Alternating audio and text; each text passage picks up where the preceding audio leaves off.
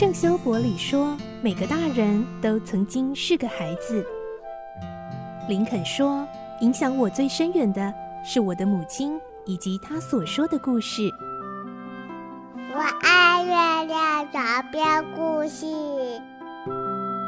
晚安，月亮床边故事。小青姐姐邀请每一位大孩子、小孩子一起听故事，不管多忙，也要和你一起听故事。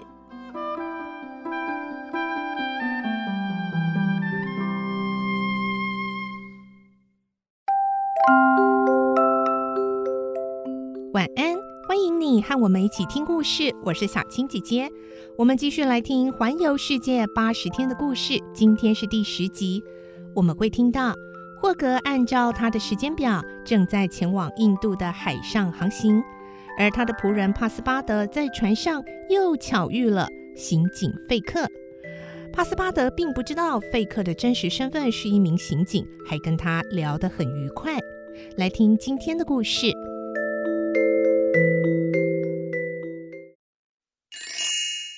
环游世界八十天第十集：海上悠闲时光。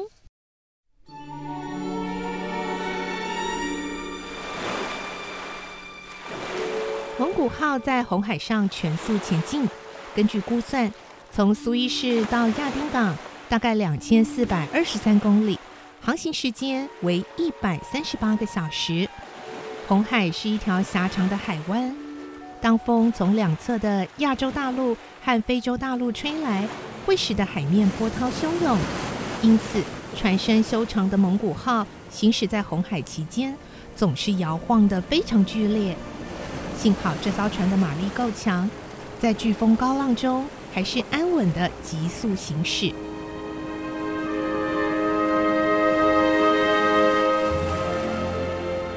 蒙古号启航的第三天。帕斯巴德在甲板上欣赏沿岸的美丽风景，他不会晕船，主人又有服务生在服侍，他乐得自在逍遥。整天除了吃与睡之外，就是在甲板上享受悠闲时光。有时他会望着碧蓝大海，为美好的景色深深沉醉；有时候会因为发现远处的地平线浮现像图画一般的城市景观而赞叹不已。海上的落日、星光、月色，更让他兴奋惊喜。我真是太幸运了，吃得好，睡得好，不必劳动双脚，就可以尽情享受各地的风光。哇！这时候，帕斯巴德看到一群银白色的鱼飞掠过海面，忍不住叫了出来。突然，有人轻轻拍了拍他的肩膀，帕斯巴德转头一看。哎，是在埃及苏伊士帮过他们的人。哎，先生，您也在船上？哎，别叫我先生了，我的名字是费克。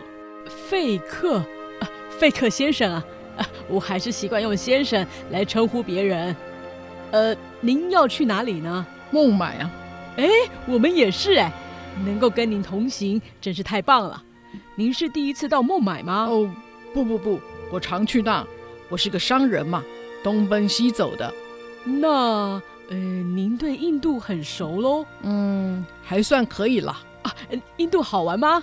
好玩啊，有清真寺、佛教寺庙、婆罗门教寺庙和大象等等，有趣极了。尤其在乡下，可看可玩的东西更多了呢。哦，我们没办法到乡下去，因为要赶搭轮船和火车。好在八十天内环游世界。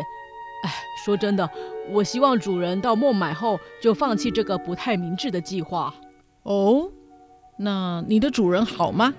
呵，好极了，睡眠足，胃口佳，神采奕奕，精神充沛。哦，他似乎很少到甲板上啊。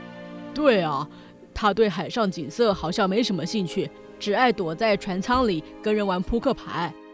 嗯，老实说啊。我也觉得用八十天环游世界不太可能。你的主人是不是以此为掩护，暗中从事着秘密工作？嗯，譬如像是外交、军事上的特别任务呢？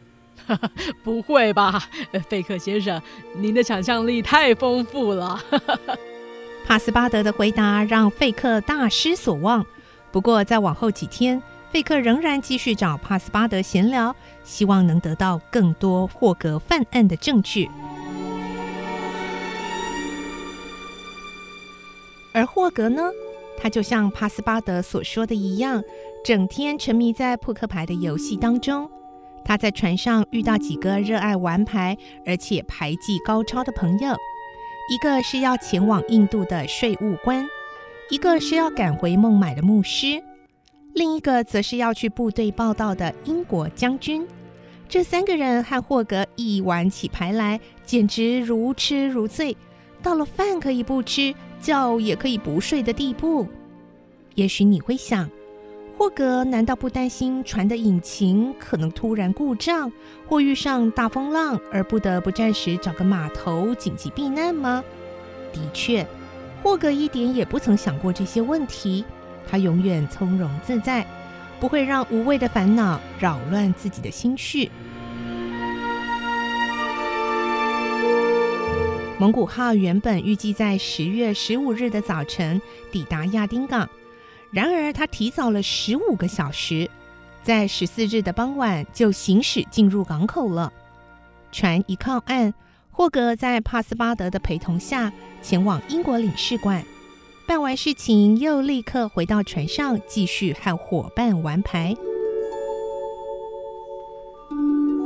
在霍格前往领事馆的路上，费克都严密地跟踪着，他有些想不透。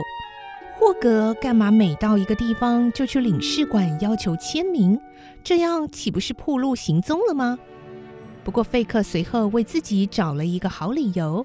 他想，霍格的举止原本就跟一般窃贼大不相同，他这么做很可能是故意扰乱视听吧。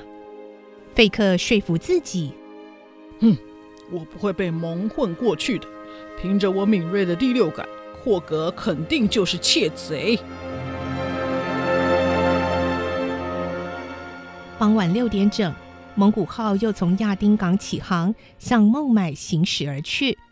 由亚丁港航行印度洋到达孟买，预估要耗费一百六十八个小时。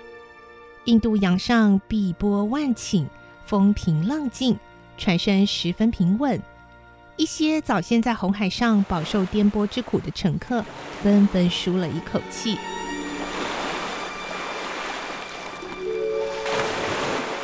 白天甲板上总是聚集了许多人，谈天嬉闹，欣赏海上美景。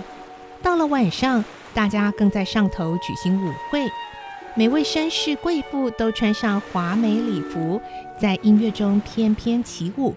把一向清冷寂静的海面装点得缤纷绚丽、热闹非凡。由于从西北方吹来的微风助长了船只前进的力量，使得蒙古号的航行更加顺利。但这一切似乎都与霍格无关，他只管玩牌、玩牌、玩牌。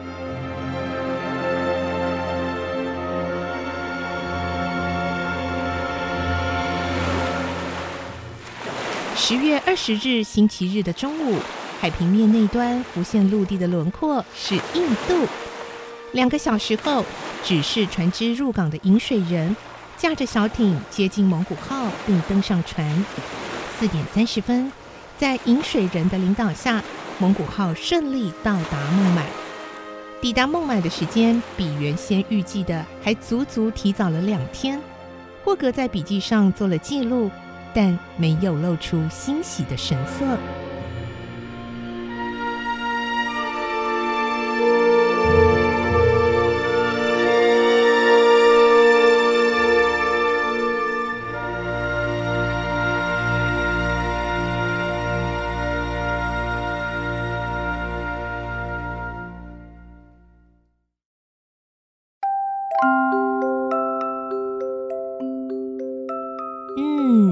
霍格的环游世界八十天旅行啊，到目前为止感觉非常的顺利哦。虽然他不知道这个刑警费克紧跟在后，但是呢，目前为止他竟然都还超前他的行程哦。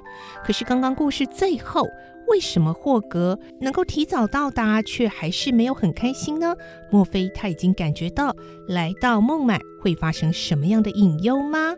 明天我们再继续来听环游世界八十天的故事喽！我是小青姐姐，祝你有个好梦，晚安，拜拜。小朋友要睡觉了，晚安。